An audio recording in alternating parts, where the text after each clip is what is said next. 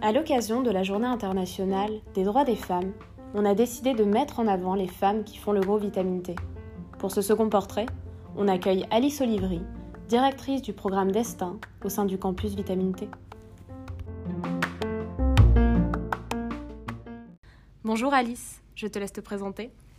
Bonjour, euh, je m'appelle Alice Olivry, j'ai 35 ans.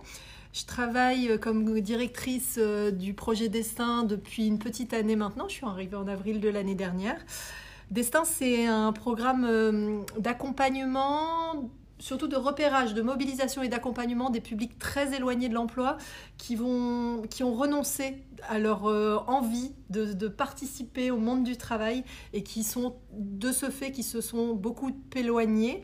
L'idée de, de, ce projet, c'est vraiment d'aller au-devant de ces personnes, euh, d'aller les chercher, de rallumer la petite étincelle qui deviendra une flamme et qui va leur permettre derrière de pouvoir euh, bah, prendre pleinement leur place euh, sur le marché du, travail.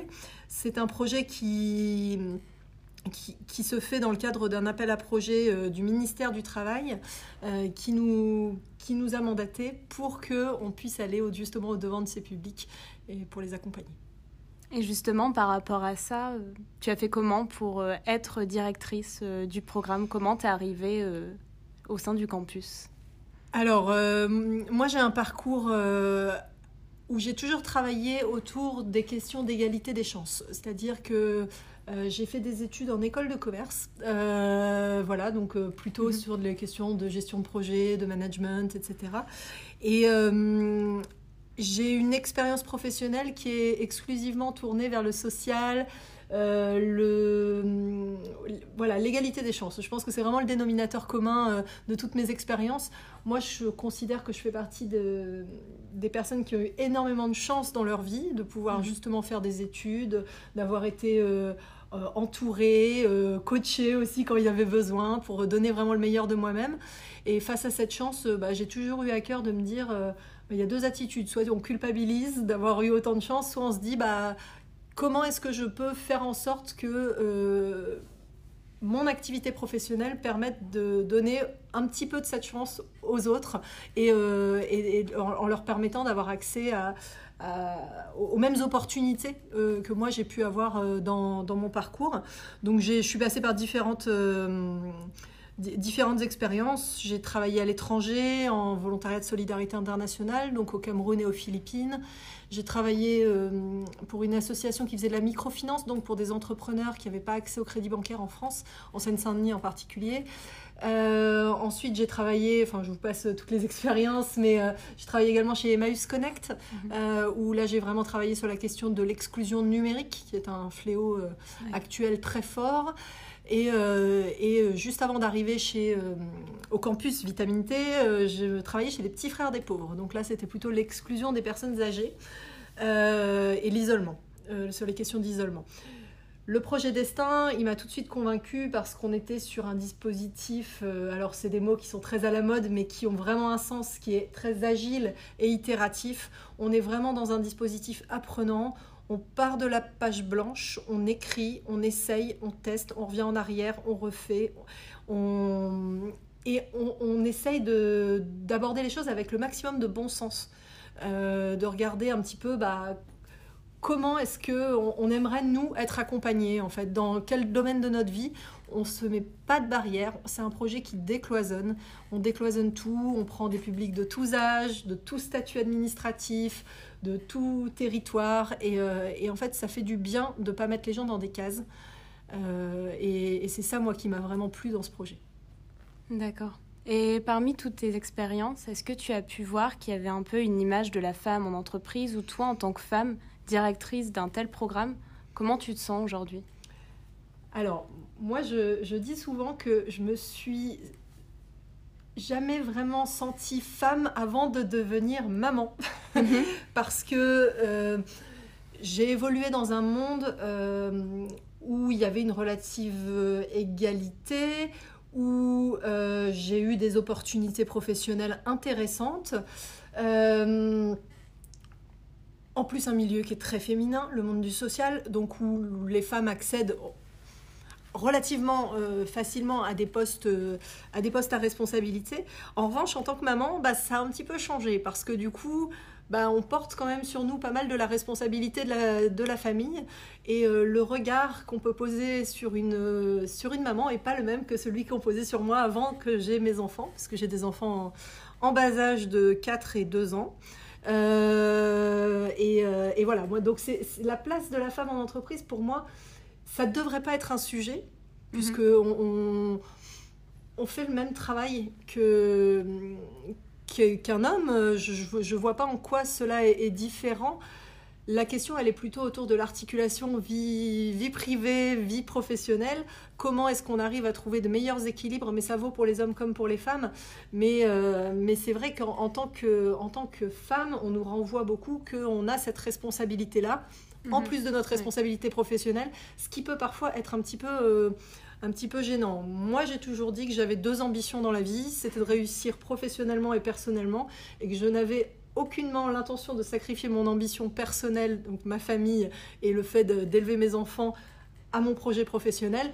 Et l'inverse était vrai aussi. Je ne vois pas pourquoi le fait de, fonder une famille devrait m'empêcher d'avoir une carrière professionnelle euh, euh, satisfaisante, épanouissante.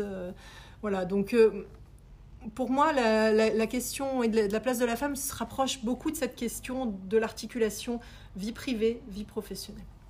Et justement, au sein du programme Destin, tu dois avoir beaucoup de femmes qui sont aussi des mères. Est-ce qu'il y a des dispositifs ou un peu des actions pour aider ces femmes à justement se réinsérer dans la société et dans l'emploi?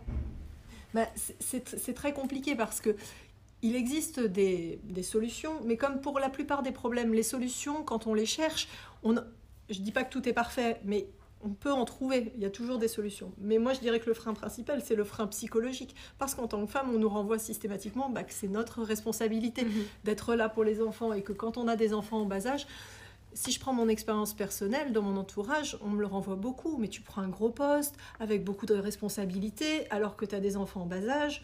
Pourquoi? C'est pas le bon moment Et, je pense que même au niveau des femmes qu'on peut accompagner, il y a beaucoup de ça. C'est de se dire, bah oui, je pourrais peut-être retravailler, mais finalement, les, enfants, être mère donne un statut.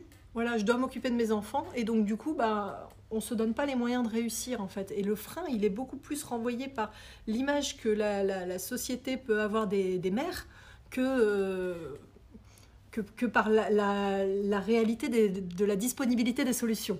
Voilà. Après, euh, je ne dis pas qu'il ne faut pas améliorer les modes de garde, etc. C'est le cas, hein, c'est problématique sur, euh, sur pas mal d'endroits, mais il y a quand même vraiment un frein psychologique. Et au-delà des personnes accompagnées, est-ce que au sein de Destin, euh, vous essayez justement de, de pouvoir aider les coachs femmes qui sont également mères? Comment ça se passe déjà au niveau du recrutement et au niveau de leur quotidien? Alors pour moi, c'est évidemment une question à laquelle je suis euh, très sensible. Donc j'ai une équipe de 20 personnes qui finalement, euh, j'ai essayé de créer de la mixité, mais en travaillant encore sur des métiers qui sont très féminins. Mhm. Donc euh, j'ai une majorité de femmes. moi, je m'efforce de regarder les gens comme j'aimerais être regardée, c'est-à-dire comme une personne avant tout, et ma situation personnelle ne devrait pas entrer en ligne de compte dans le recrutement peu importe euh, si la personne postule à un poste, elle, elle prend ses responsabilités mhm. et elle, les, elle sait à, à quoi, à quoi s'attendre. Donc il n'y a pas de raison que le fait d'avoir des enfants ou de risquer d'en avoir ou euh, voilà entre en ligne de compte dans un recrutement. En, tout cas, moi c'est vraiment comme ça que j'essaye de voir les, les, les choses. C'est pas toujours facile euh, parce que évidemment on a des objectifs opérationnels. On se dit oulala là là, euh, comment ça va se passer. Mhm. Après on est sur des postes qui, où, j'essaye encore une fois d'avoir de, de, vis-à-vis de mes collaborateurs la même attitude que j'aimerais qu'on ait avec moi, c'est-à-dire d'être dans la confiance, dans l'organisation oui, effectivement, quand on est une euh, mère ou un père de famille, d'ailleurs, mhm. bah, des fois on a des enfants malades. Mais moi, je pense que tout ça, c'est une question d'organisation. Et qu'il faut juste que l'entreprise l'accepte, que la situation personnelle euh, des, gens a effectivement un impact sur la vie professionnelle, mais c'est pas grave. D'accord. Et tu trouves qu'il y a encore quand même des idées reçues dans ton quotidien au-delà des dispositifs qui sont mis en place, est-ce que par rapport aux personnes accompagnées ou même euh, par rapport aux coachs, il y a encore des gens qui ont encore des idées reçues sur certains métiers ou certains parcours de vie? Ah bah euh, oui, bien, bien, bien sûr, et ça, euh, ça on l'enlèvera pas. Après, par rapport aux femmes, euh, je dirais plutôt, il y a des idées reçues. Alors, si je prends au niveau auquel moi je suis, par rapport notamment à l'autorité, parfois, mhm. on, va considérer que parce qu'on n'est pas capable de prendre une grosse voix et de taper du poing sur la table, on n'a pas d'autorité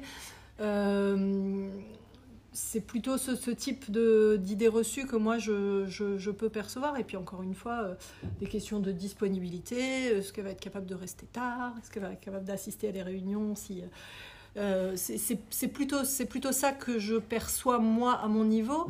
Par rapport au public euh, qu'on accompagne, c'est un public qui de toute façon est stigmatisé. Et finalement, euh, peut être stigmatisé parce que pauvre, parce que chômeur de longue durée, parce que bénéficiaire du RSA, parce que... Euh, voilà, ils ont mille raisons, euh, mille raisons d'être stigmatisés parce que d'origine étrangère, parce que... et, effectivement, le fait parce que femme aussi, ça en, ça en fait partie, mais c'est ça qui encore crée une grosse partie aujourd'hui. tu, tu trouves qu'il y a encore une, énormément de clichés sur les femmes et de stigmatisation? Bah. Ou c'est assez euh, égalitaire, entre guillemets Bah. Euh, c'est pas pour les mêmes raisons, mais on va accepter effectivement plus d'une femme qui n'ait pas travaillé pendant plusieurs années. Euh, parce que, par exemple, elle s'est occupée de sa famille, qu'on on, on l'acceptera d'un homme. Après, oui, ça, enfin, pour moi, ça reste, ça reste un, un, un sujet, un sujet compliqué. Et si on a créé ce, que j'appelle le noyau dur du chômage, c'est ces gens qui ont cumulent tellement de difficultés, c'est à force de stigmatisation. À force de stigmatisation, parce qu'on les a mis dans des cases, et alors c'est des... elles sont multiples ces cases. Et en partie aussi, bah oui, vous êtes une femme, euh, une femme qui n'a pas fait d'études. Et, et elles se cumulent. Et elles se cumulent, en fait. Moi, c'est vraiment comme ça que je le ressens.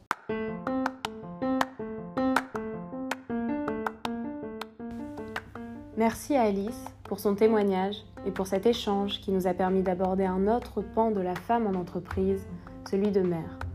On se retrouve dans le prochain épisode avec Catherine qui nous parlera de la place de la femme dans les métiers de la propreté, mais également de l'apport des nouvelles technologies pour pallier aux inégalités. Bonne écoute